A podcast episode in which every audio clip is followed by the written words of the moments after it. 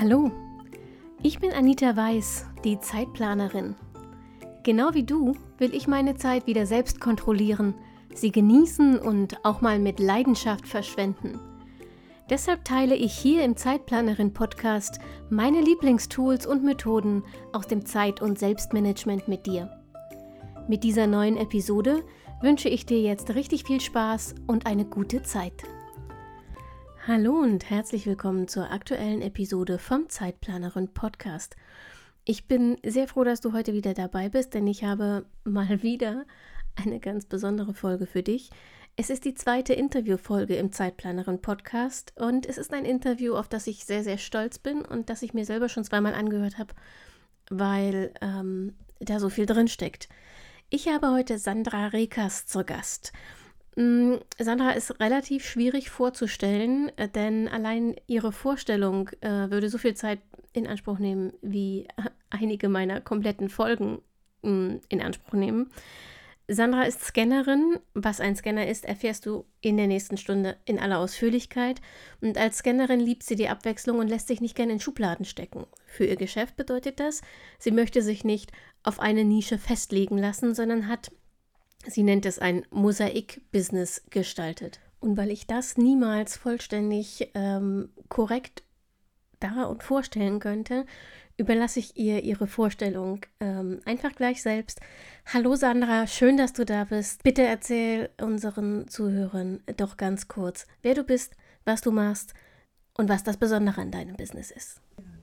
Hallo Anita, erstmal vielen lieben Dank für die Einladung. Ich freue mich sehr, jetzt hier im Podcast zu Gast sein zu können. Ich bin Sandra Rekas, ich bin Coach und Mentorin für Scanner-Persönlichkeiten. Hm, ich bin selbst eine Scanner-Persönlichkeit und ähm, ich denke mal zu der Frage, was Scanner sind, da werden wir sicher gleich kommen. also ich bin selber vielseitig äh, begabt, vielseitig interessiert. Also ich bin von Hause aus eigentlich Erzieherin, Heilpädagogin, Musiktherapeutin. Ähm, bin eine Weile in verschiedenen Behinderteneinrichtungen unterwegs gewesen, habe da Tanz, Kunst, Trommel, Entspannungs-, Musikworkshops gemacht. Ähm, ich gestalte Lesungen, ich spiele Gitarre, ich erzähle Märchen. Ähm, ich gebe Technik-Workshops online. Ähm, ich biete Online-Coaching an für Scanner. Ich bin auch noch Entspannungstrainerin und Qigong-Lehrerin, habe eigene Kurse und bilde auch angehende Entspannungstrainer und Qigong-Lehrer aus. Also ich bin vielseitig und breit aufgestellt, wie sich das für einen anständigen Scanner gehört. okay, dann schließen wir das gleich an. Magst du vielleicht ganz kurz erklären für alle, die das nicht wissen, ähm, was ein Scanner ist? Ja, also ein Scanner oder Scannerpersönlichkeit ist ein bestimmter Persönlichkeitstyp. Der Begriff Scannerpersönlichkeit stammt von der Autorin Barbara Scher. Ähm, die hat den Begriff geprägt in ihrem Buch, also auf Englisch heißt das Original Refuse to Choose. Ähm, auf Deutsch heißt es, du musst dich nicht entscheiden, wenn du tausend Träume hast. Und in diesem Buch stellt sie die Scanner-Persönlichkeit halt vor. Ähm, es gibt auch verschiedene Typen von Scannern. Aber dieser grundsätzliche Persönlichkeitstyp, den hat sie jetzt nicht entdeckt. Sie hat einfach mit Scanner-Persönlichkeiten ja ein anderes Wort dafür gefunden. Der Persönlichkeitstyp an sich ist eigentlich schon, ja, schon viel, viel älter oder viel bekannter. Andere Begriffe für Scanner sind auch ähm, Multitalent, Multipotentialite, vielbegabt, ähm, Hans Dampf in allen Gassen, Tausendsasser, Renaissance-Mensch und ähm, so ein bekanntes Beispiel für eine Scanner-Persönlichkeit ist zum Beispiel Leonardo da Vinci, der ja nicht nur gemalt hat, sondern sich auch für ähm, Architektur und Skulpturen und Kriegsführung und also ganz viele verschiedene Themen interessiert hat. Und das ist so das Hauptmerkmal für eine Scanner-Persönlichkeit. Also das Gegenteil vom Scanner ist dann eher so der Taucher oder der Spezialist, der Experte, die Person, die in einem Thema ganz eng positioniert ist und da ganz in die Tiefe reingeht. Und den Scanner zeichnet halt diese ja, Vielseitigkeit aus, die sich für viele Themen begeistern, auch gerne mal zwischen vielen verschiedenen Themen hin und her zu springen. Ähm, manchmal neigen Scanner dann dazu, sich ein bisschen zu verzetteln zwischen ihren vielen Ideen ähm, und manchmal so mit dem Fokus und mit dem Dranbleiben. Das ist was, was Scannern manchmal etwas schwerer fällt. Ähm, aber auch da gibt es gute Möglichkeiten, wenn man sich Strukturen schafft, die flexibel genug sind, dass sie zum eigene, zur eigenen Persönlichkeit passen.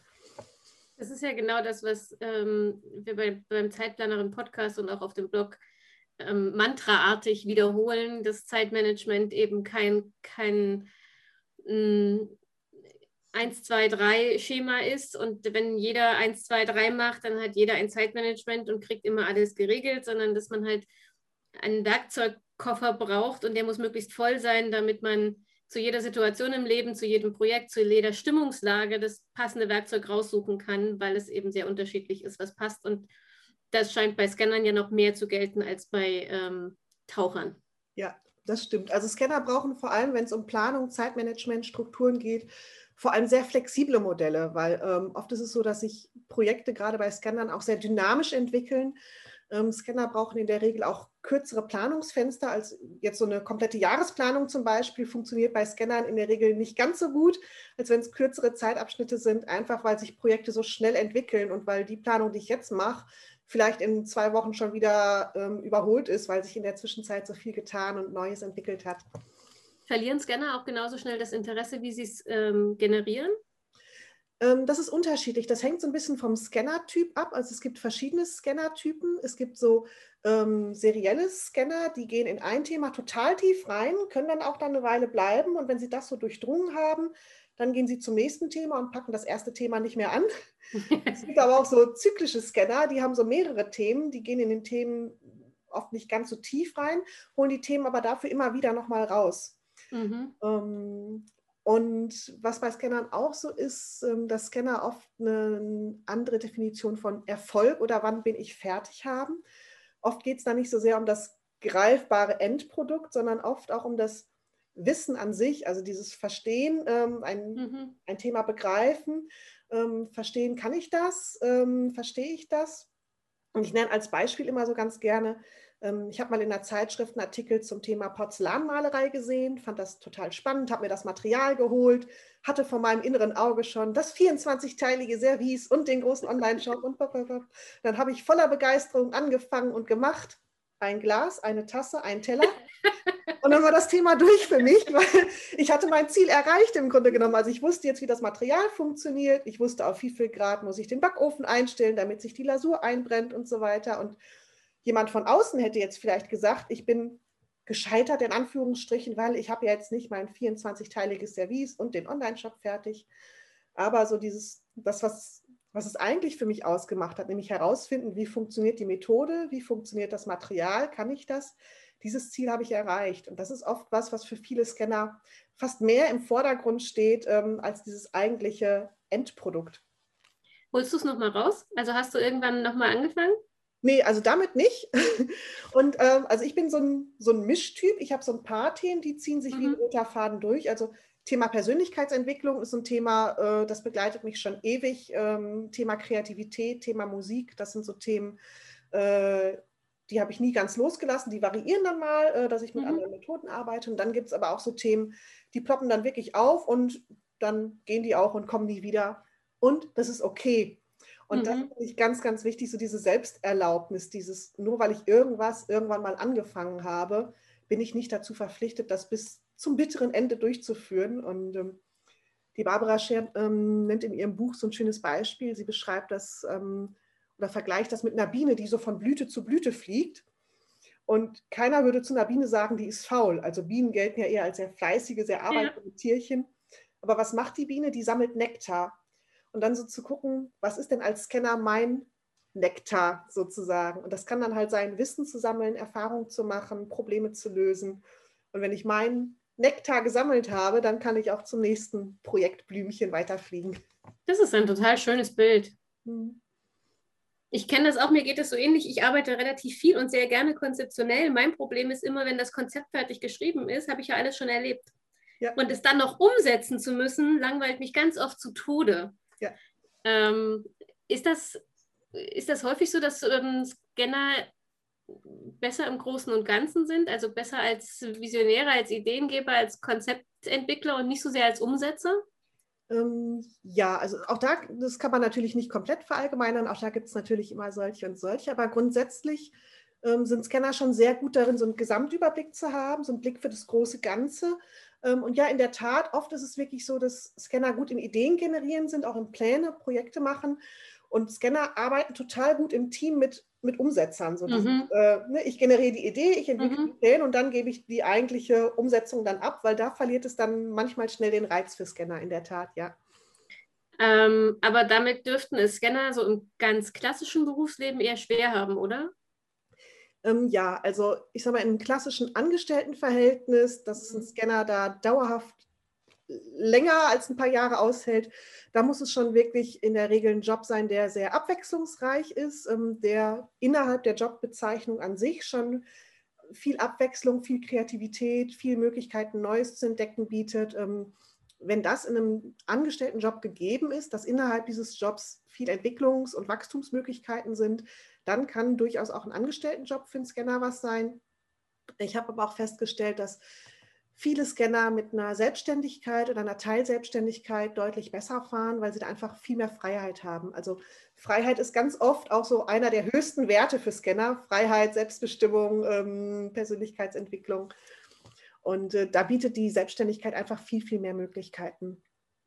Und es muss aber nicht immer eine komplette Selbstständigkeit sein. Also für viele Kenner, Scanner kann auch so die Kombination aus halbe Stelle Brotjob sozusagen, ähm, plus dann ein bisschen Selbstständigkeit nebenher sich aufzubauen, kann auch eine gute Lösung oder auch Übergangs Übergangslösung sein. Dieses Freiheit-Thema, das höre ich auch ganz oft, wenn ich mit Scannern über Zeitmanagement rede, dann gibt es meistens zwei Antworten. Entweder ich kann das nicht oder ich will das nicht. Mhm ähm, also ich kann das nicht, dann kommt immer so, ich bin halt so, ich bin halt kreativ, ich bin halt ein bisschen chaotisch und so weiter. Und bei ich will das nicht, kommt immer, das engt mich ein, mhm. ähm, das nimmt mir, nimmt mir meine Freiheit, ähm, das ist mir alles viel zu eng. Ähm, ist das typisch für Scanner und was antwortest du? Das begegnet dir ja wahrscheinlich auch. Ja, also das kenne ich auch. Ähm, das ist in der Tat, wenn wenn man so von klassischen Zeitmanagementstrukturen ausgeht, dass sich da Scanner oft ähm, eingeengt fühlen, weil sie dann für sich im Kopf haben, ich muss jetzt hier eine Jahresplanung oder vielleicht sogar eine fünf- oder zehn Jahresplanung machen. Mensch, ich weiß da noch nicht mal, was, worauf ich morgen Lust habe, soll ich zehn Jahresplanung machen? Und da kommt dann so dieses Gefühl von eingeengt sein und so ein, manchmal auch so ein innerer Widerstand gegen Strukturen. Aber ich finde, das ist oft ähm, da werden Strukturen an sich missverstanden, weil ich erlebe es in meiner Arbeit und auch wenn Scanner sich darauf einlassen, dann sind Strukturen die Mittel, die uns eine wahre Freiheit und Kreativität eigentlich erst ermöglichen. Mhm. Und ich bin sehr, sehr groß, also ich bin leidenschaftliche Scannerin, aber ich bin ein sehr, sehr großer Freund von Strukturen, ähm, wenn sie flexibel sind. Und ähm, das ist so was, äh, ja, womit ich mit meinen Klientinnen und ähm, Coaches arbeite, dass wir mit kürzeren Zeitabständen arbeiten und halt, dass es auch nicht bedeutet, Struktur heißt nicht immer unbedingt one thing only. Ähm, ja. also ich habe so einen Projektkompass entwickelt, wo es so vier Zeitslots gibt und einen, den setzt man für drei Monate fest, also mit so Quartalsprojekten. Einen für einen Monat und nach einem Monat darf der ausgetauscht werden, einen für eine Woche und ein äh, Slot darf auch täglich getauscht werden. Und das ist eine Möglichkeit, ähm, wie wir auf der einen Seite schon fokussiert bleiben, weil wir haben halt vier aktive Slots und keine 100.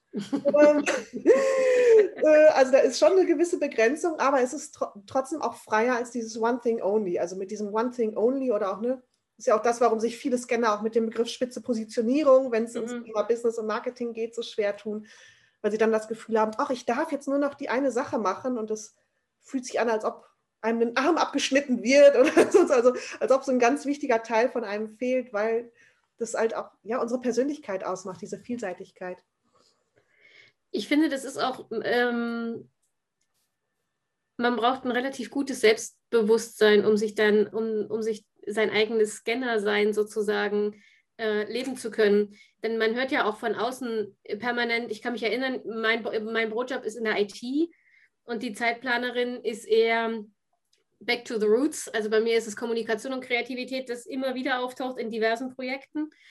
Ähm, und da hörst, da hörst du auch immer wieder, was soll das denn jetzt? Ähm, konzentrier dich doch mal auf eine Sache, mach doch das eine erstmal richtig. Warum musst du denn das nebenbei auch noch machen? Reicht dir der eine Job nicht? Und du kannst ganz schwer nur vermitteln, dass das mit, mit Mangel nichts zu tun hat, dass das kein Mangelausgleich ist oder, oder müssen ist oder so, sondern ähm, dass eins halt einfach zu langweilig wird.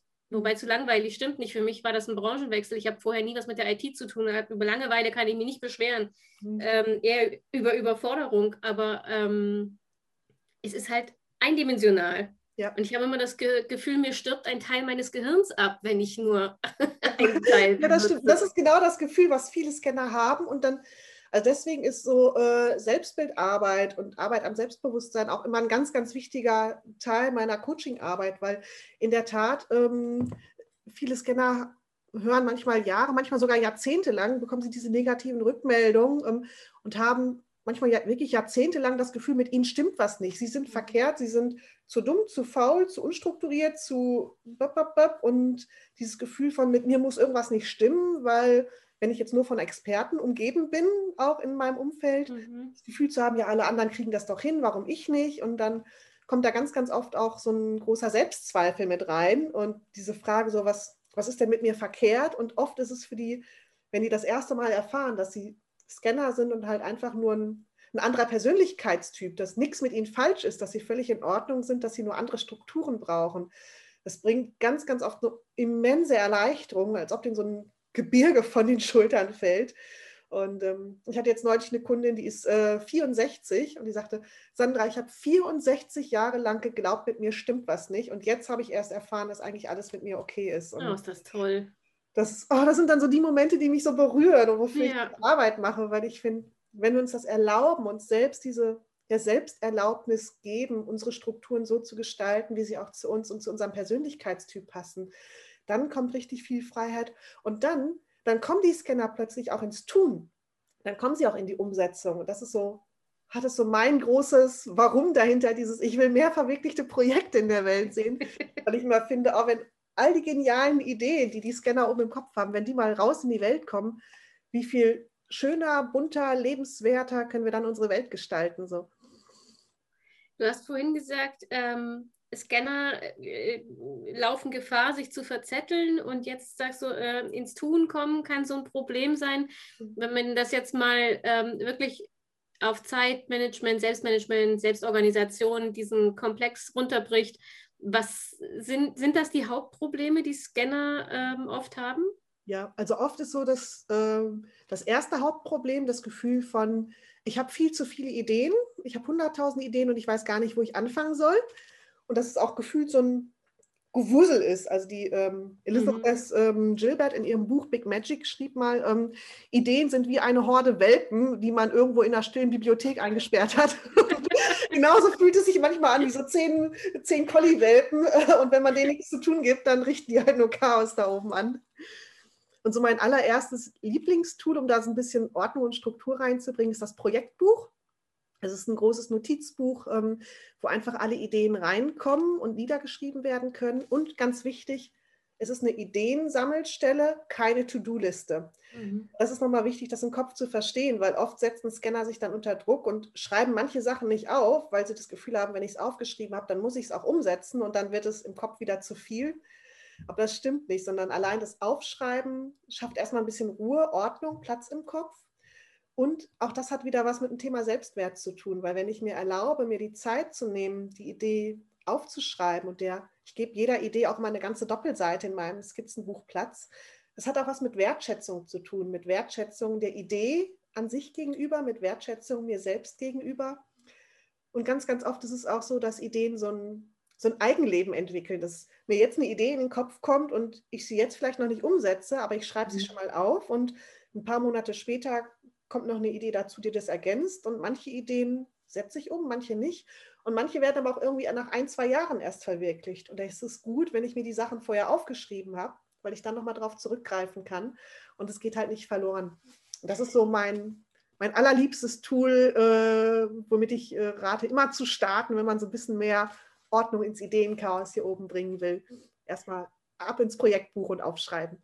Es ist ja, das System Bullet Journal ähm, ist ja mein, mein Kerntool sozusagen und dass sich mein ganzes Zeitmanagement-System strickt.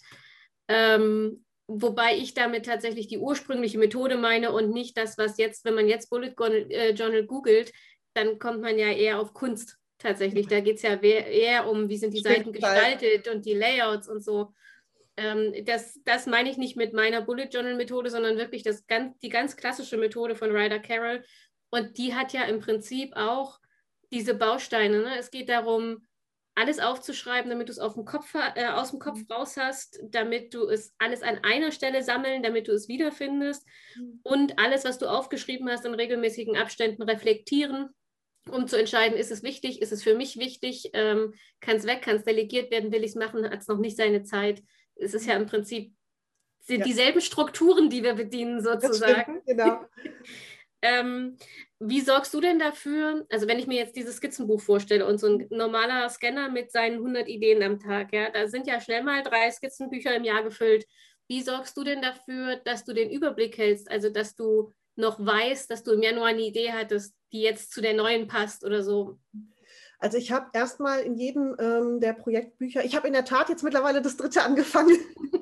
ich habe in jedem Projektbuch vorne ein Inhaltsverzeichnis, also die Seiten, Doppelseiten sind durchnummeriert. Äh, jedes Projekt kriegt eine Überschrift und wird vorne im Inhaltsverzeichnis ähm, aufgelistet. Das heißt also, ich muss einfach nur das Inhaltsverzeichnis aufschlagen, einmal die Inhaltsverzeichnisliste durchgehen und dann weiß ich, auf welcher Doppelseite ich das Projekt wiederfinde. Und wenn es jetzt Projekte gibt, die auch mehr Platz als nur eine Doppelseite brauchen, dann arbeite ich mit so Querverweisen, dass ich ähm, unten wie so eine Art äh, analoge Backlinks, mhm. dass ich unten in der Ecke so einen kleinen Pfeil mache, äh, siehe Seite 27 und auf Seite 27 mache ich einen Pfeil in die andere Richtung, siehe Seite 12.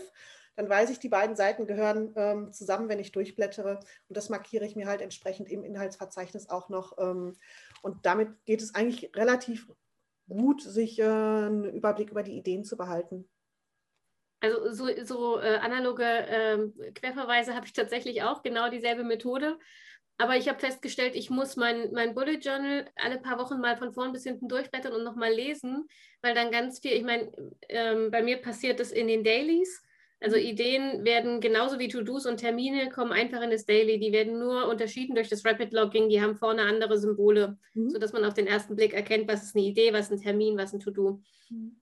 Ähm, und ich stelle dann aber fest, die sind teilweise einfach so flüchtig, dass sie mir durchrutschen würden, wenn ich nicht in der regelmäßigen Reflexion, also ich einmal im Monat versuche ich das zu machen, wirklich nochmal die letzten Wochen durchgehe und mir das nochmal überfliege und denke, aha, stimmt, da war ja was. Warte mal, das hast du doch heute nochmal fortgedacht, das kannst du ja verbinden irgendwie. Machst du sowas auch? Gehst du deine Skizzenbücher regelmäßig durch? Hm, ja, schon. Also ich habe es halt, äh, ich glaube, das ist so der große Unterschied zum ähm, Bullet Journal, dass ich halt die drei Bereiche Ideen, To-Dos, Termine trenne.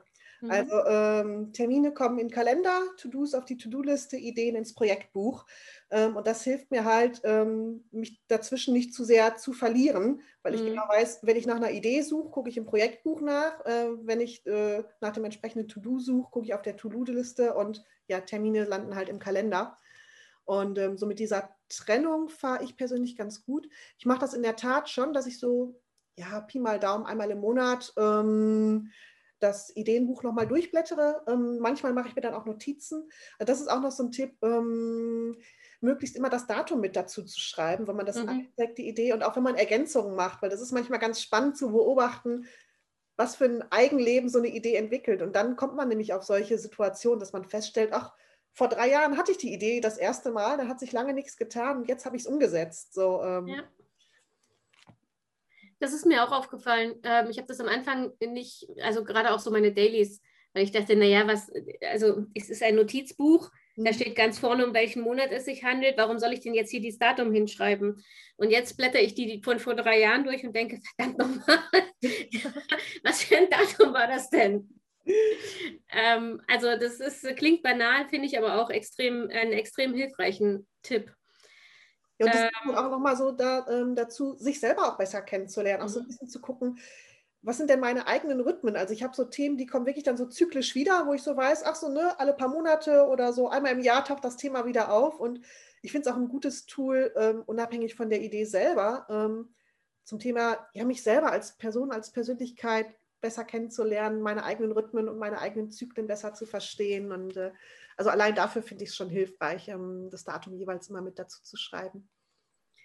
Würdest du sagen, ähm, das Thema Reflexion ist eins, was für Scanner noch wichtiger ist als für alle anderen? Also nicht nur Reflexion im Sinne von, welche Ideen habe ich, sondern ähm, sich hinzusetzen und zu sagen, okay, Reflexion einmal die Woche, einmal im Monat, wie auch immer, ist meine Zeit der Ruhe, wo ich mein, mein Ideenkarussell irgendwie anhalte und mal kurz überprüfe, haben alle Karussellpferde noch alle Stangen gerade? Ähm, ist der Boden sauber und so? Also, dass man so für die eigene, für die Resilienz und auch für die eigene Belastbarkeit und für die eigene Kreativität, dafür muss ich ja auch auftanken. Ist das für Scanner wichtiger als für andere, in Anführungsstrichen, diese Reflexion? ähm, ja und nein. Also ich glaube, das hängt so ein bisschen davon ab, mit welcher Einstellung ich daran gehe. Es birgt so ein kleines bisschen die Gefahr, dass man, wenn man in diesen Reflexionszyklus einsteigt, dass man sich dann wieder in den alten Projekten verliert. Ähm, mhm. Das dazu neigt so, ach stimmt, das hatte ich mal angefangen, jetzt könnte ich da mal wieder. Also das äh, und dass man das dann wieder hervorholt und wieder mit auf die eigentlich eh schon volle To-Do-Liste packt. Das ist so ein kleines bisschen die Gefahr. Deswegen räume ich so selten auf. Mir passiert das immer beim Aufräumen. Oh, was habe ich denn hier für ein Buch? Da ah, könnte ich ja mal wieder rein. heute dran hängen. So. ähm, auf der anderen Seite ist es aber auch, ähm, kann es auch was sehr, sehr Positives sein, auch ein Gefühl dafür zu bekommen, was habe ich denn schon umgesetzt? Ähm, weil ganz, ganz oft haben Scanner so das Gefühl, ach, ich fange halt alles an und kriege nichts fertig. Ähm, oder das ist so das, was ihnen oft gespiegelt wird. Und das stimmt ganz, ganz oft nicht, weil wir kriegen viel öfter, viel mehr Dinge fertig, als wir glauben. Aber weil dann schon direkt das nächste kommt, haben wir das gar nicht mehr auf dem Schirm, dass wir das ja schon geschafft haben. Und da dann nochmal das Projektbuch durchzugehen oder auch die To-Do-Liste durchzugehen ähm, und dann so ein, ja, nochmal, ach stimmt, das habe ich schon, habe ich schon, habe ich schon. Das gibt nochmal ein ganz anderes Gefühl von geschafft. Und womit ich auch sehr gerne arbeite, also To-Dos mache ich immer sehr, sehr gern mit ähm, Post-its. Ich habe auf meinem Schreibtisch immer so ein schönes großes äh, Glas stehen, wo die erledigten To-Do-Post-its reinkommen. Und wenn das Glas voll ist, dann darf ich mir halt auch eine Belohnung gönnen. so. Und das macht es halt auch optisch nochmal visuell sichtbar, ähm, von was habe ich eigentlich alles geschafft. Und gerade bei den Scannern, die viel so mit Selbstzweifel zu tun haben, ähm, ist das total super, sich diese Erfolge auch einfach nochmal zu visualisieren. Ähm, ich, ich, bin ja auch, ich weiß nicht, ob du den Begriff kennst, sagt dir das äh, Tada-Liste etwas statt To-Do-Liste? Ja. Ich, ich liebe diesen Begriff, weil es irgendwie so dieses sich selbst feiern im Namen hat. Und ich habe tatsächlich, ich habe mich damit ganz lange schwer getan, weil ich dachte, naja, jetzt mal im Ernst, wenn ich meine To-Do-Liste abgehakt habe, ist das doch eine Tada-Liste. Und ich habe aber festgestellt, es ist psychologisch eine ganz andere Wirkung, wenn ich Aufgaben durchkreuze oder wenn ich daneben hinschreibe, was ich erledigt habe. Also man formuliert es ja in der Regel auch anders. Ne? Auf der To-Do-Liste steht irgendwie ähm, Steuererklärung machen mhm. und auf der Tada-Liste steht Steuererklärung gemacht. Genau. Und das ist psychologisch, wenn man das dann nochmal liest, eine ganz andere Wirkung für die allermeisten Menschen. Deshalb, das ist zum Beispiel auch, ich finde, dein Glas finde ich voll schön, weil das die Tada-Liste nochmal visualisiert, also stärker visualisiert.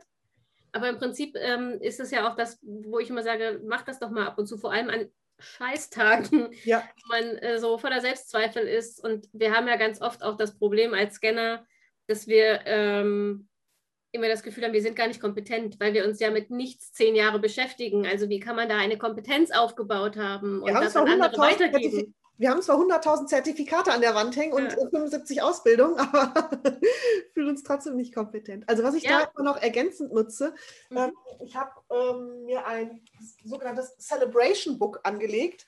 Oh, toll. Ähm, extra äh, Skizzenbuch, was ich von außen so ein bisschen beklebt habe. Und ähm, da schreibe ich mir wirklich ähm, nochmal extra Erfolge rein. Oder auch wenn ich irgendwie, hier habe ich mal einen schönen ähm, Brief bekommen oder wenn ich irgendwie eine eine schöne Rückmeldung, schönes Feedback auf Facebook, dann mache ich mir einen Screenshot und klebe das ein, sammle gezielt Lob, positive Kommentare da drin. Und das ist halt wirklich ein super Tool, wenn man mal so einen Depri-Tag hat oder so einen Tag, wo man irgendwie äh, mies drauf ist. Und da dann einfach mal durchblättern und ähm, sich auch da wieder vor Augen halten, ja, was habe ich schon alles geschafft, ähm, was habe ich schon an positiven Rückmeldungen auch von anderen bekommen und äh, das macht auch einfach echt was mit dem Selbstwert das ist, das ist finde ich, auch ein total schönen Tipp tatsächlich. Und es ist ja, viele Scanner, habe ich festgestellt, sind ja auch sehr kreativ. Ja. Also haben so eine Affinität zu Kreativität zumindest. Ja, das stimmt. Ähm, auch da muss man ja vorsichtig sein, wenn ich sage, ähm, Scanner sind kreativ, dann höre ich wieder die Hälfte der Scanner aufschreiben und sagen, nein, ich kann aber gar nicht malen und so, äh, weil das ist dann wieder die Frage von Kreativität immer. Kreativität, also Kreativität ist jetzt mehr als Aquarellbilder malen. Genau. ähm, und ich, ich glaube auch, dass dieses, ähm, mal umge jetzt ab, unabhängig von Scanner oder nicht Scanner, ich glaube, dass Visualisierungen eine sehr starke Kraft haben. Also wenn man sowas eben nicht nur in einem E-Mail-Ordner, im Posteingangs-Unterordner sammelt, sondern sich wirklich ausschneidet und aufklebt und irgendwie anfassen kann. Ja, das stimmt. Also ich liebe das auch mit Visualisierung und auch mit so ein bisschen Gamification zu arbeiten. Also in meinem äh, Membership Club, ähm, wir arbeiten auch jetzt mit diesem Quartalsprojekt und da habe ich ähm, den so eine Schatzkarte erstellt, äh, wie man das bei so einer Schatzsuche kennt, die über drei Monate geht, wo sie halt jeden Tag so ein bisschen Don't Break the Chain mäßig äh, mhm. jeden Tag so ein Pünktchen ausmalen kann und dann sieht man, wie weit bin ich schon auf der Reise gekommen und dann können Sie halt auch noch Punkte sammeln. Also wenn Sie für Ihre vier Projekte, äh, je nachdem wie viel Sie gemacht haben am Tag, können Sie so und so viele Punkte sammeln. Und wenn Sie so und so viele Punkte, dann können Sie halt ein Level aufsteigen, dann steigen Sie höher. Also ich, ich, ich, bin ja auch so eine kleine PC-Rollenspiel-Zockerbraut, äh, oh. auch in mir. Und deswegen, und das habe ich so ein bisschen von diesen PC-Spielen übernommen, dieses ne, Leveln, verschiedene Skillpunkte mhm. erreichen, ne, weil ich festgestellt habe, dieses dieser Gamification-Ansatz, das ist einfach was, was bei Scannern oft zieht. Und ich glaube nicht nur bei Scannern, ähm, weil es einfach nochmal so einen ganz anderen Anreiz gibt, an den Projekten dran zu bleiben und dieses, sich dann abends hinzusetzen und sich drei Pünktchen zu geben und den Kringel auszumalen und zu sagen, oh, noch, noch, 17 Punkte, dann kann ich ein Level aufsteigen. So, also ich glaube auch, deshalb ist ja beim Bullet Journal gibt es ja diese Tracker-Seiten, ne, wo man alles Mögliche trackt und der ursprüngliche Gedanke ist Selbstoptimierung, ja schon, aber das kann man ja für alles Mögliche benutzen. Und da habe ich auch festgestellt, ich mache das farbig tatsächlich, es gibt bei mir eine Monatsfarbe und dann werden die Tage, an denen ich das geschafft habe, halt farbig und das ist dann schon auch so das Kind in uns. Ne? Du willst ja diese, du willst dann durchfarbig, also willst es dann durchgehend farbig haben mhm. oder so.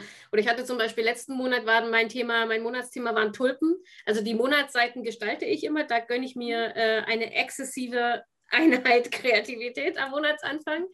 Ähm, und meine Dailies sind sehr schlicht, weil da geht es mir um die Praktikabilität. Und letztes, letzten Monat war mein Thema Tulpen und ich hatte mir vorgenommen, weniger online zu bestellen. Corona hat ähm, mich da ein kleines bisschen eskalieren lassen. Und deshalb habe ich dann äh, also eine Seite gemacht, wo ein Tulpenstrauß drauf war und die Tulpen waren nicht ausgemalt. Und wenn ich nichts bestellt habe an diesem Tag, dann wurde die Tulpe bunt. Ach, wie schön. Und das war extrem hilfreich, weil du willst natürlich keinen Tulpenstrauß, wo die Hälfte grau ist. Ja, du willst sie alle bunt haben. Sehr schön. Und ich glaube, so, so ähnlich funktioniert auch deine, deine Schatzkarte. Du hast halt ja. irgendwie was, was äh, Spielerisches vor Augen, was dich aber trotzdem bei der Stange hält. Und du hast ja vorhin gesagt, äh, Verzetteln ist ein großes Thema. Und da finde ich die Schatzkarte auch ein schönes Bild, weil du hast rechts und links lauter Abenteuer, aber du hast einen Weg, der dich über diverse Schleifen, aber letztlich zum Ziel führt. Genau. Ich habe dann immer noch so Tore eingebaut, immer nach einem Monat. Ähm, da hat man sozusagen Tor 1 durchschritten, Tor 2. Also das heißt also, diese Zwischenmeilensteine sind sozusagen mhm. auch mit eingebaut. Ähm, und, aber wenn ich das richtig verstanden habe, du arbeitest also auch mit Monatsthemen? Ähm also gestalterisch arbeite ich mit Monatsthemen mhm. und meistens auch mit Monatszielen. Mhm. Ähm, ich mache nicht mal Quartalsziele, selbst Quartale sind mir schon äh, zu groß tatsächlich. Es gibt so ein paar übergreifende Ziele, ähm, die ich habe. Also die Zeitplanerin zum Beispiel, die plane ich jetzt schon so ein bisschen größer. Da gibt es so ein Fernziel, so ein Fünfjahresziel, ja, aber äh, ne? So ein Oberthema halt. Mhm. Weil ich finde, ähm, also wenn du keine Ziele hast, brauchst du mit Zeitmanagement nicht anfangen, weil was willst du denn planen, wenn du nicht weißt, wo du hin willst? Das macht überhaupt keinen Sinn. Dann ist es Planen um des Planen Willens. Ja. Ähm, und deshalb gibt es immer äh, Monatsziele, ich versuche im Moment das auf ein Monatsziel zu reduzieren, auch so ein Scanner-Ding. Ne? Oh, Monatsziele. Ich fange einmal an aufzuschreiben und das noch und das noch und das noch und das noch. ähm, und dann stellst du nach zwei Tagen fest, boah, ich habe keinen Bock auf die Hälfte davon. Ja, deswegen ja. arbeite ich mit diesem, äh, ne, dass man vier Slots hat ähm, und dass man halt ähm, ein Slot hat auch wöchentlich auswechseln darf und ein, das ist so ein kleiner Spaß- und Fun-Slot, der sollte vom Zeitumfang den geringsten Anteil haben, aber den darf man täglich auswechseln, weil das finde ich auch ganz wichtig, die, ähm, dieses, sich das nochmal bewusst zu machen, dass es nicht nur darum geht, hier im Hustle- und Working-Modus mhm. zu sein, sondern sich auch bewusst zwischendrin so kleine Auszeiten für Kreativität, Pause, Achtsamkeit, Entspannung, äh, mal ja. eine Runde Netflix oder mit einem guten Buch und einer Tasse äh, Kakao auf die Couch. Absolut. Und, das auch, und auch das bewusst mit einzuplanen, also auch dieses Pausen mit einzuplanen. Und ähm, das ist ganz, ganz oft was, wenn wir Pause machen, gerade bei vielen Scannern, die kriegen dann schlechtes Gewissen, mhm. ähm, weil gefühlt ist die To-Do-Liste ja so lang und ich mhm. müsste ja noch. Bap, bap, bap. Und sie haben dann das Gefühl, ja, wenn ich Pause mache, dann mache ich ja in der Zeit nichts für mein Projekt. Und äh, mhm. äh, das ist ja schlimm, weil ich habe ja noch so viel zu tun. Und dieses, das im Kopf zu switchen, dass wenn ich Pause mache, dass ich dann nicht nichts tue, sondern ich tue in der Pause was total Wichtiges, nämlich ich erhalte die wichtigste Ressource für mich, für mein Business, für meine Projekte, nämlich meine eigene Kraft, meine eigene Energie. Und indem ich Pause mache, tue ich etwas total Wichtiges für mein Projekt. Und das so im Kopf zu drehen, finde ich, das hilft total. Ja.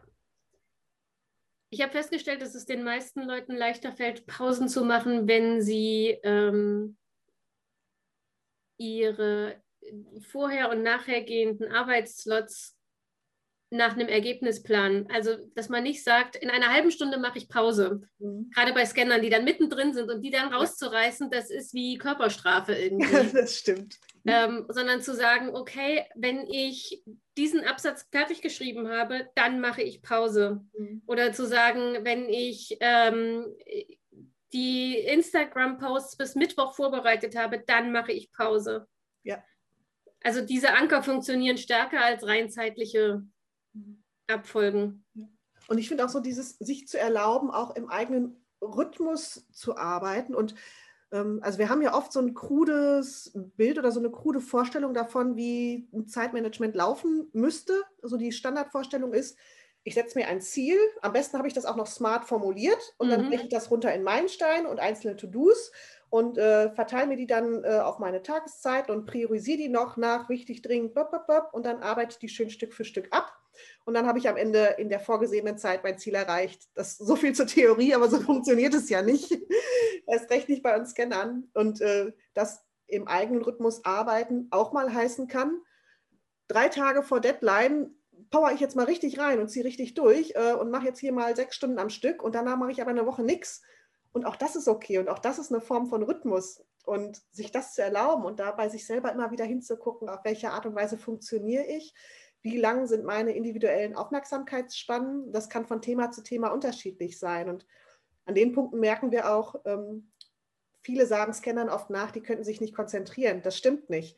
Also wenn mhm. wir gerade mitten in einem Thema drin sind, dann sind wir laser fokussiert und dann können wir richtig reingehen bis hin zu, dass es so einem, fast wie so ein Rausch wird, so, so ein Work, Workflow wirklich.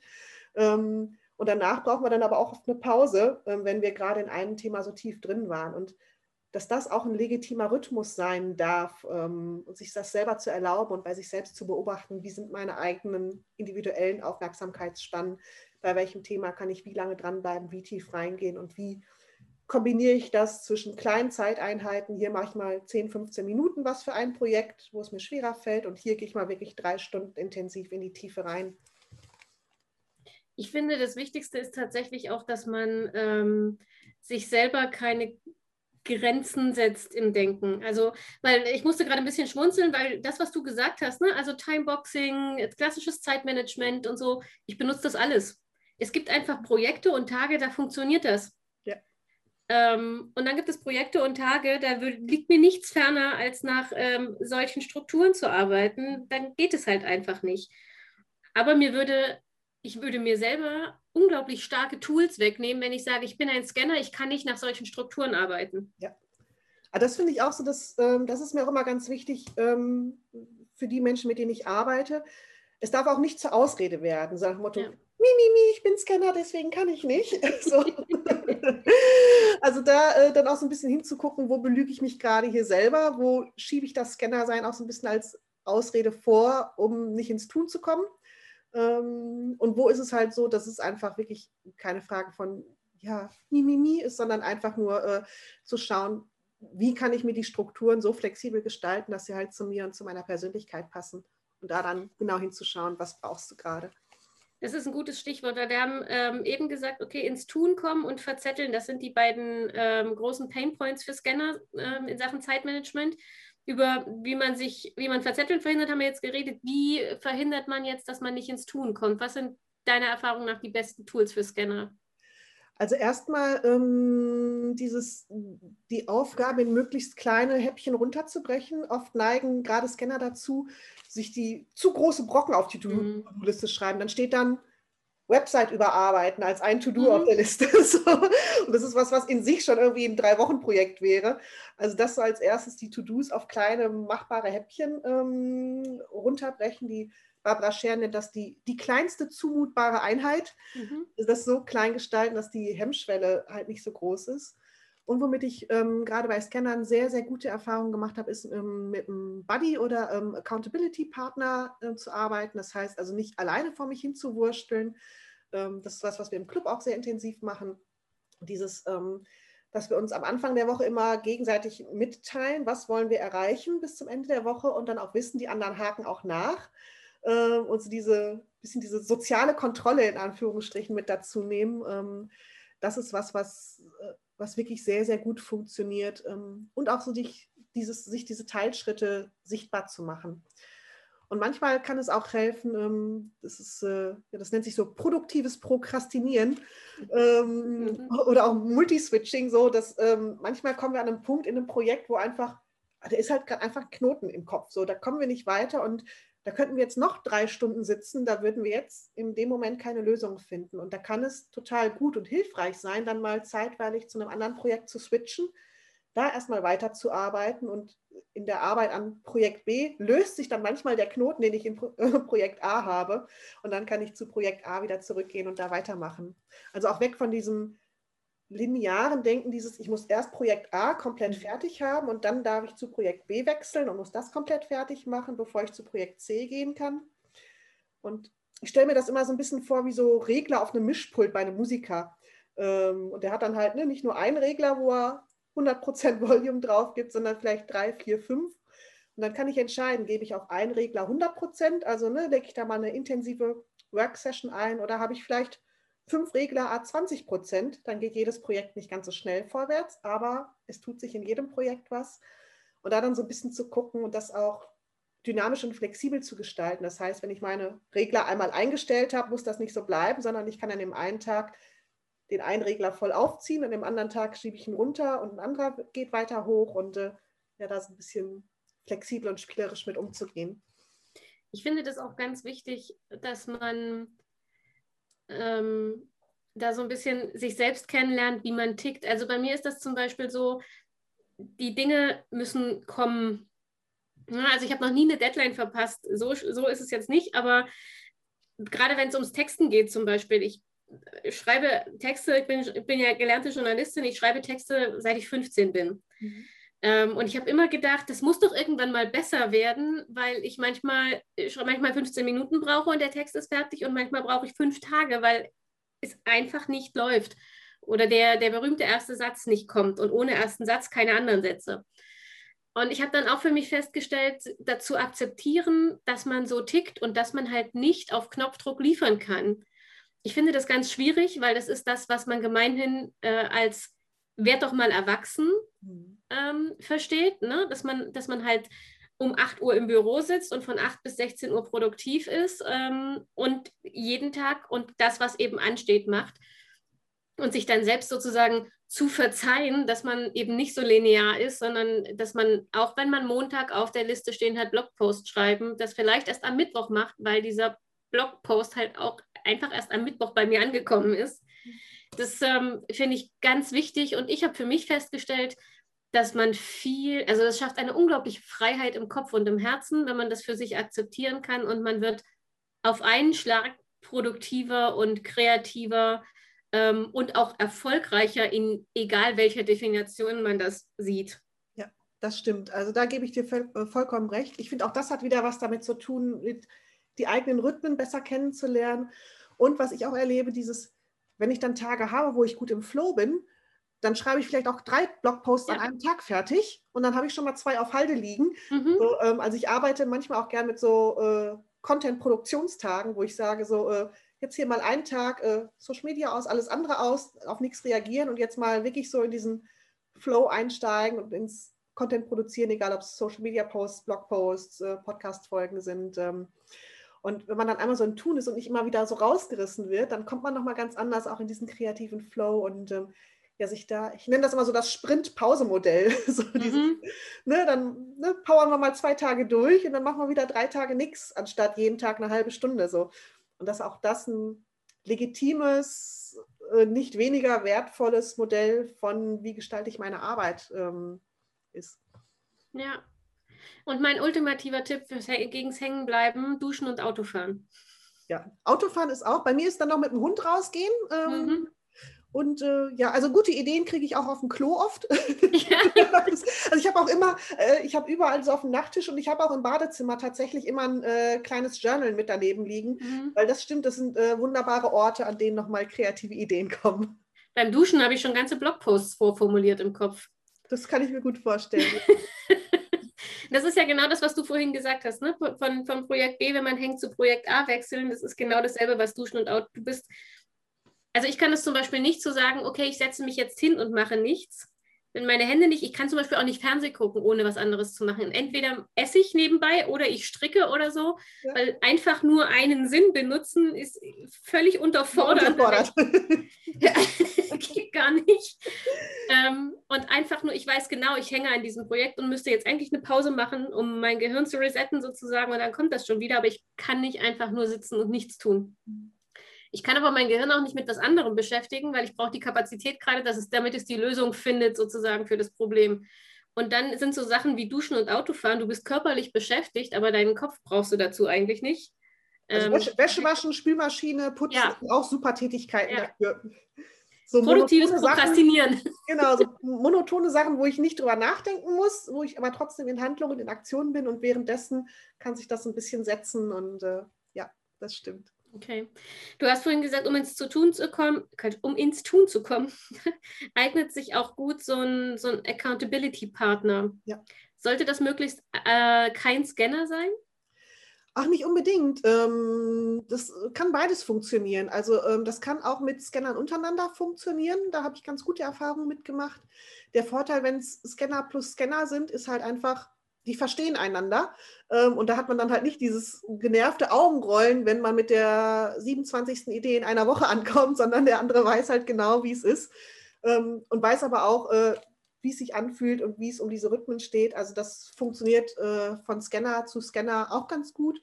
Ähm, aber wenn es um so Accountability geht, äh, ist die Kombination Scanner-Taucher auch eine sehr, sehr gute. Das ist überhaupt eine sehr gute Kombination auch in Teams ähm, weil oft die Taucher dann manchmal zu verkopft sind und zu sehr im logischen Denken und die können dann sehr von dieser sprudelnden Kreativität des Scanners dann auch profitieren.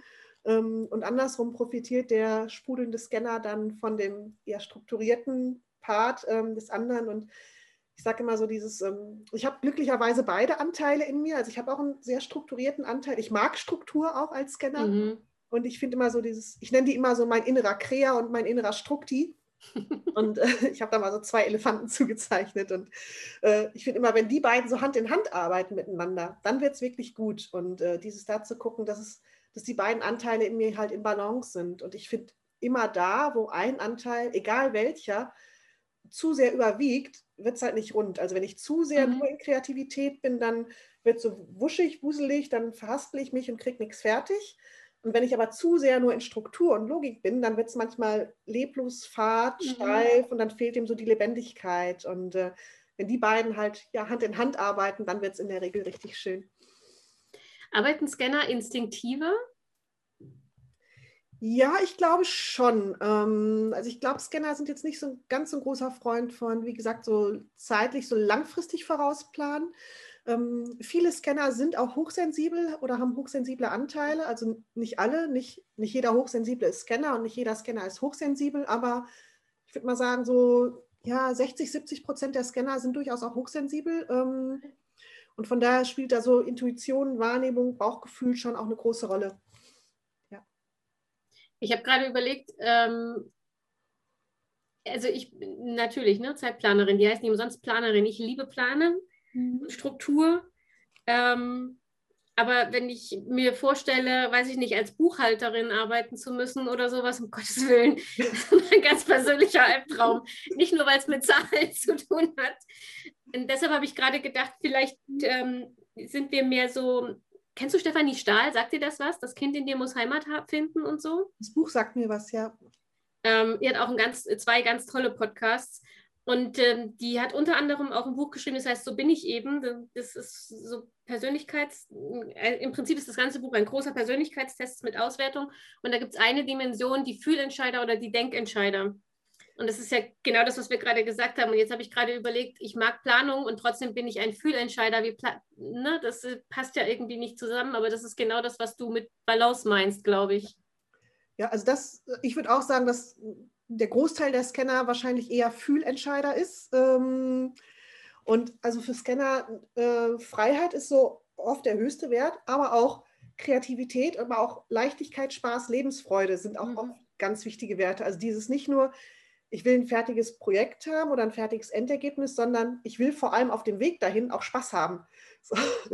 Und das ist was, ähm, was auch ganz oft so ein, auch so ein innerer Antrieb, so eine innere Motivation ist, ähm, dann an Dingen dran zu bleiben, wenn ich mir halt erlaube, mir den Weg dahin so zu gestalten, dass er mir halt Spaß macht. Und da kann man dann wirklich schön mit so Gamification-Sachen, ähm, äh, Tracking ähm, und so weiter arbeiten, Visualisierungen. Musst du das in deinen Coachings erstmal freilegen, dass das die Werte sind? Weil ich habe gerade überlegt, wenn ich das so höre, ich würde das sofort unterschreiben, aber ich merke auch, wie ich innen drin denke, oh, aber nicht so laut sagen, weil Spaß und äh, so, das ist ja kein erwachsener Wert, den man nach außen, ne? also wenn jemand sagt, was sind denn deine Werte, dann will man hören irgendwie Zuverlässigkeit, Sicherheit. Ähm, genau. So. Und, äh, ja, in der Tat, also ähm, wie gesagt, deswegen so die, die Selbstwert, Selbstbildarbeit ist ganz, ganz oft ähm, ein wichtiger Part dessen. Ähm, also oft ist es so, dass die, meine Klientinnen und Klienten zu mir ins Coaching kommen mit dem offensichtlichen Thema, was so außen drauf mhm. steht. Ja, ich, ich will meine Ideen, meine Best Projekte besser strukturieren, aber eigentlich die eigentliche Arbeit passiert eine Ebene tiefer. Ähm, weil ganz, ganz oft ist das so dieses ja, wir leben halt einfach in einer Gesellschaft, die eher auf Spezialistentum ausgerichtet ist oder die das eher fördert, eher propagiert, das eher als was Positives in den Vordergrund stellt und dass halt dieses kindlich verspielte, kreative, dass es manchmal so ein bisschen belächelt wird, nicht so richtig ernst genommen wird, auch so dieses Gefühl von, ja, du machst ja ne, 100 Sachen, dann kannst du ja auch in nichts Experte sein. Mhm. Ähm, und also auch da so ein Selbstverständnis für zu bekommen, ich kann und ich darf auch in mehreren Sachen gut sein. Ich habe ein vierjähriges Studium als Heilpädagogin. Ich weiß, ich bin eine gute Heilpädagogin, aber ich weiß, ich bin auch ein genauso guter Scanner-Coach und ich habe eine drei, dreijährige Qigong-Ausbildung. Ich weiß, ich bin auch eine gute Qigong-Lehrerin. Und nur weil ich die Dinge parallel mache, bin ich nicht automatisch in dem einen schlechter. Und das erstmal so im inneren Selbstbewusstsein, das, äh, das zu verstehen, zu begreifen, das für sich selber anzunehmen und dazu gehört auch so ein Stück weit, ähm, ja, ein Stückchen immer besser zu lernen, negative Kommentare, die so von außen kommen, nicht mehr so nah an sich ranzulassen, so ein bisschen von sich abprallen zu lassen, nicht so persönlich zu nehmen und ähm, sich einfach nochmal bewusst zu machen. Es, es, gibt so einen Satz, ähm, man kann mit Raupen nicht über Schmetterlingsthemen sprechen. So, und das ist, das sollte jetzt gar nicht wertend sein im Sinne von, mhm. das eine ist besser oder das andere ist schlechter, ähm, sondern es ist einfach, ja, man bewegt sich manchmal so ein bisschen in zwei verschiedenen Welten und äh, das, das passiert dann auch manchmal beim, beim Coaching. Also wenn Scanner zu einem Nicht-Scanner ins Coaching gehen, gerade zum Thema Business zum Beispiel, und dann geht es ums Thema spitze Positionierung und so weiter. Und dann ist der Coach nicht schlecht und die Tools sind nicht schlecht und der Scanner an sich ist auch nicht schlecht, nur die zwei passen halt nicht zueinander. Das ist wie man, wenn man versucht mit einem Kreuzschraubenzieher eine Schlitzschraube reinzudrehen. So, das ist die Schraube nicht schlecht und der Schraubenzieher nicht schlecht, nur die zwei Tools passen halt nicht zusammen.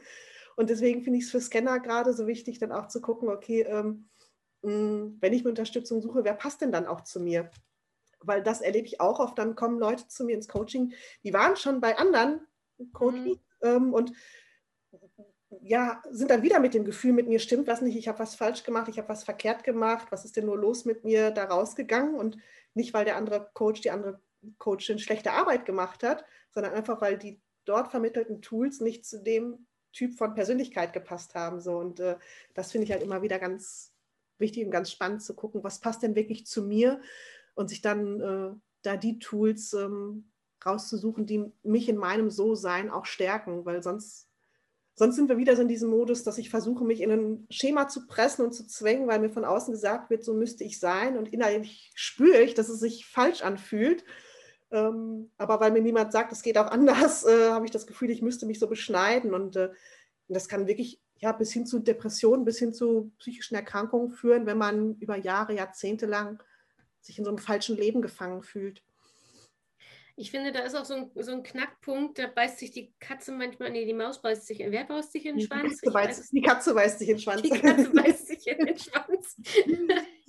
ähm, weil gerade beim Zeitmanagement ist es ja so, du musst den Tools schon auch ein bisschen Zeit geben zu wirken. Also du kannst nicht einen Tag lang ein Tool ausprobieren und dann entscheiden, passt oder passt nicht, weil Timeboxing zum Beispiel ist ein unglaublich mächtiges Tool, um fokussiert Zeug abzuarbeiten und trotzdem entspannt zu bleiben. Mhm. Aber nicht, wenn du einen Tag hast, wo alle 15 Minuten irgendein Kollege in dein Büro geschissen kommt und dich aus der Arbeit reißt. Ja, dann äh, ist Timeboxing einfach, nicht, das taugt halt in dem Moment nichts.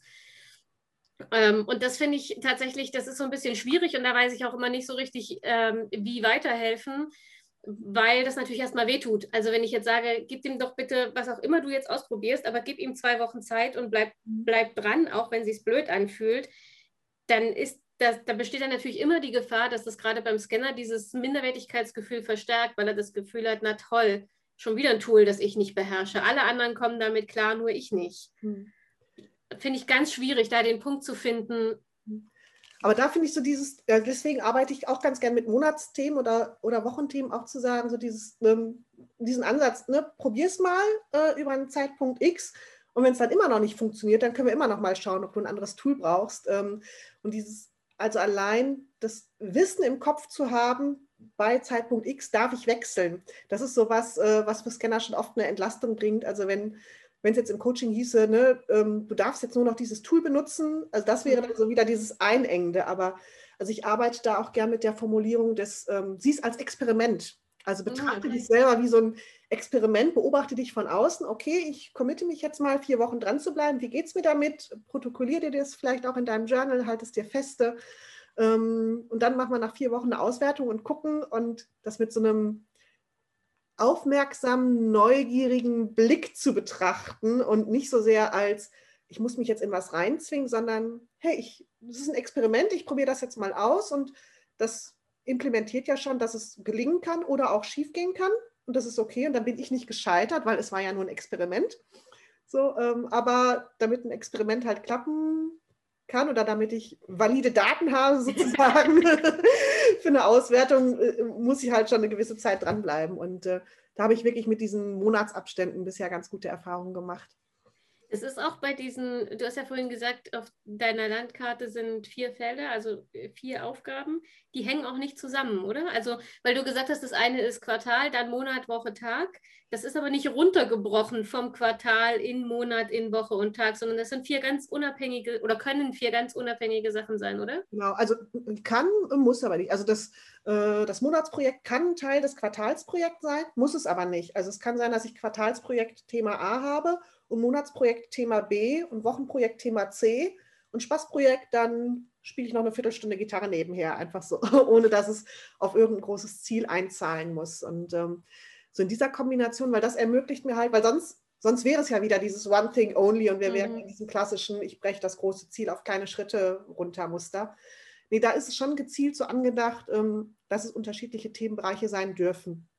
Wenn ich gerade das Gefühl habe, boah, ich habe jetzt total Bock auf dieses große Thema und nehme mein Drei-Monats-Thema auch ins, in, das, in den Monatsfokus mit rein, dann ist das natürlich gut und sinnvoll, muss aber nicht. Also das Monatsthema darf auch einen anderen Fokus haben als das äh, Quartalsthema. Das ist ja wieder dieses, ähm, dieses extrem positive Triggerwort ausprobieren. Also ich finde bei Scannern, wenn man, wenn man einen Scanner sagt, ausprobieren, dann ist das so, uh, Party! genau. ähm, wie ist denn das bei dir? Hast du sowas wie eine Planungsroutine? Eine persönliche? Mm, ja, also was ich äh, sehr regelmäßig mache, also ich mache äh, täglich Journaling.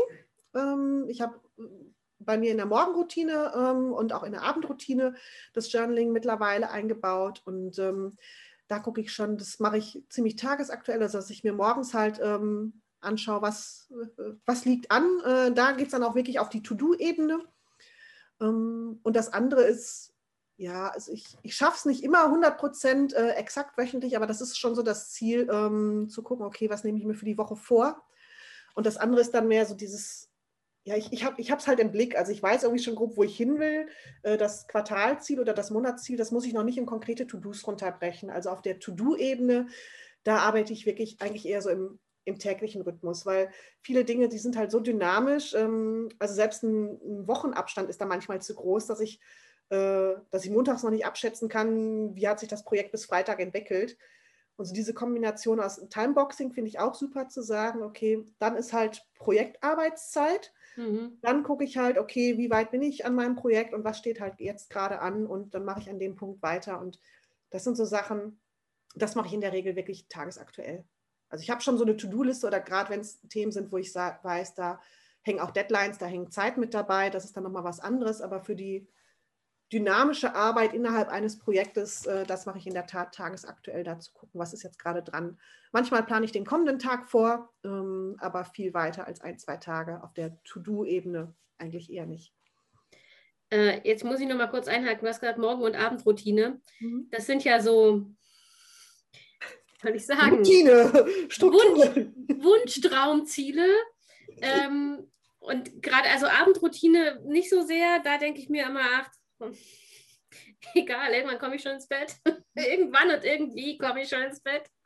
Aber Morgenroutine, das versuche ich seit Jahren eine zu etablieren und mm, das fing an mit äh, eine Million Büchern, die halt so, ne, was erfolgreiche Menschen ihre Morgenroutine machen. Und typisch Scanner wollte ich dann alles auch machen und habe dann festgestellt, hm, meine Morgenroutine dauert zweieinhalb Stunden, ich muss aber irgendwann ins Büro, das funktioniert so nicht. Zumal ich auch kein Morgenmensch bin. Ich stehe also nicht um 5.30 Uhr auf, um eine Morgenroutine abzuspulen. Also meine Morgenroutine beginnt um 10. So. Ja, sehr gut, ist mir sehr sympathisch. und meine Abendroutine beginnt so nachts um halb zwei. Mhm. So. Das geht halt, das würde meinem Biorhythmus entsprechen, geht bei mir halt wegen des Brotjobs im Moment nicht. Mhm. Ähm, aber ich habe dann irgendwann die Morgenroutine eingedampft und habe gesagt, naja, okay, hm, die soll mir ja gut tun. Ne? Was soll, was soll, wir sind wir wieder bei Zielen. Plan, Planen macht keinen Sinn ohne Ziele. Was soll meine Morgenroutine, was hat das, was hat sie für ein Ziel? Und dann ja das Ziel ist, dass ich entspannter in den Tag starte. Also kommt nur noch in die Morgenroutine, was mich entspannter in den Tag starten lässt. Mhm und aber auch diese extrem reduzierte Morgenroutine, die mir nachweislich gut getan hat, hielt, weiß ich nicht, zwei Wochen oder so. Und dann ist alles wieder eingebrochen. Und das ist tatsächlich so ein Punkt, da ärgere ich mich über mich selbst, weil ich die so gerne etablieren würde. Ich finde den Gedanken einer Morgenroutine so toll. Ähm, und deshalb bin ich immer total neugierig, wenn Leute sagen, sie haben eine Morgenroutine und will wissen, wie eure Morgenroutine aussieht.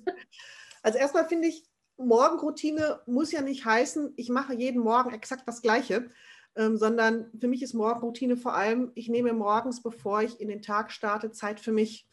Und äh, ich habe Elemente, die, die bleiben. Also was ich immer morgens mache, ist Dankbarkeitsjournal. Das ist so das, womit ich in den Tag starte.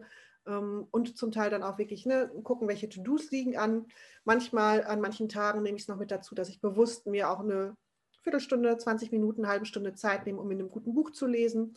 Ähm, Im Moment, ich bin gerade noch als Teilnehmerin in einem Mentoring-Programm dass ich mir dann morgens auch das entsprechende Lektionsvideo angucke, weil es auch um Thema Mindset und so weiter geht, um da gut in den Tag zu starten. Ähm, das kommt auch mit rein. Aber dieses, also Routine muss ja nicht heißen, äh, für den Rest meines Lebens nichts anderes mehr machen zu dürfen, sondern Routinen dürfen ja auch flexibel sein. Und äh, vielleicht ist Routine auch ähm, montags morgens mache ich bub, bub, bub, und dienstags morgens mache ich bub, bub, bub, und mittwochs morgens mache ich bub, bub, bub. Aber ich habe halt jeden Morgen das Zeitfenster von für mich, wo ich für mich in den Tag starte. Und auch da innerhalb der Morgenroutine nochmal flexibel sein zu dürfen. Ähm, das finde ich, das ist was, äh, auf die Art und Weise funktioniert es für mich ganz gut. Das ist ein schöner Gedanke. Vielleicht probiere ich das mal aus. So ja. habe ich es noch nicht, so habe ich es noch nicht ausprobiert. Alle anderen Methoden habe ich schon versucht, aber das habe ich noch nicht ausprobiert. Und also was du machen könntest, ist, dass du dir vielleicht einfach eine Liste machst von äh, Morgenroutinen, Optionen sozusagen. Ja, die gibt's. Und dann hast du da, weiß ich, 50 Sachen draufstehen und du sagst halt, ne, meine Morgenroutine, äh, ich mache halt äh, drei Dinge. Und also ich finde da so dieses Bild, ähm, ich weiß gar nicht mehr, wo ich das gelesen habe, von der Eisdiele so schön. Ne? Stell dir vor, du gehst in eine Eisdiele, du hast 50 verschiedene Eissorten, aber es passen halt nicht 50 Kugeln ins Hörnchen, weil dann ne, hätten wir Matsche und es wird alles umkippen.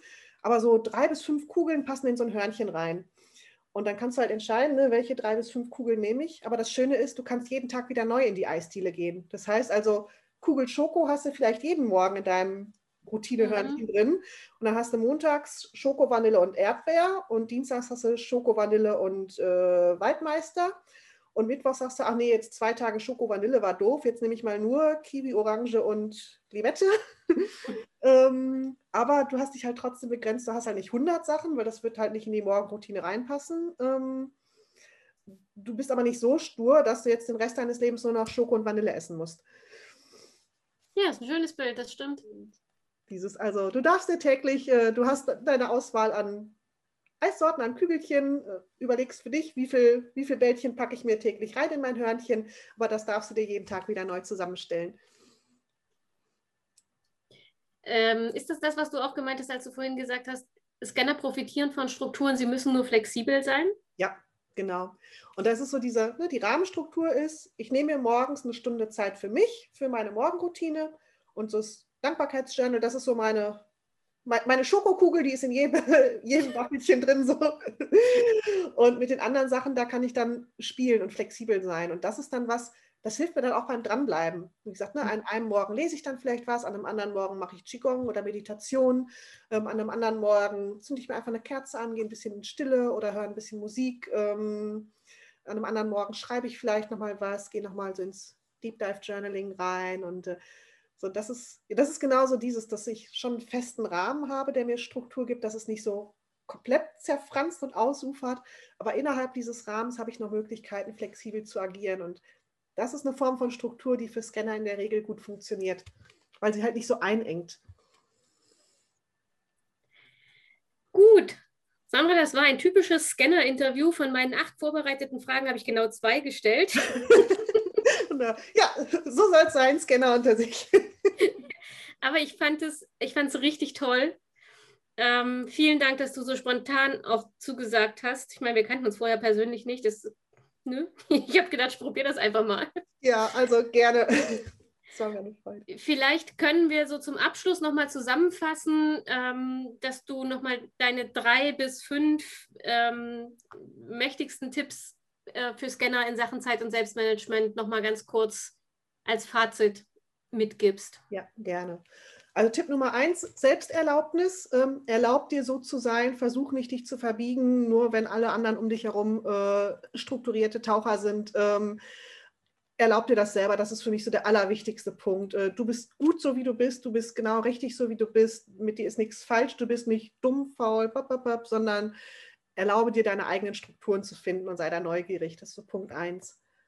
Punkt zwei, starte auf jeden Fall mit einem ähm, Projektbuch. Ähm, das kann analog sein im Skizzenbuch, das kann auch digital in Trello, Evernote, sonst wo sein. Aber erlaub dir, deinen Ideen Raum zu geben, die aufzuschreiben, die festzuhalten und bring deinen Ideen und dir selbst damit Wertschätzung ähm, gegenüber.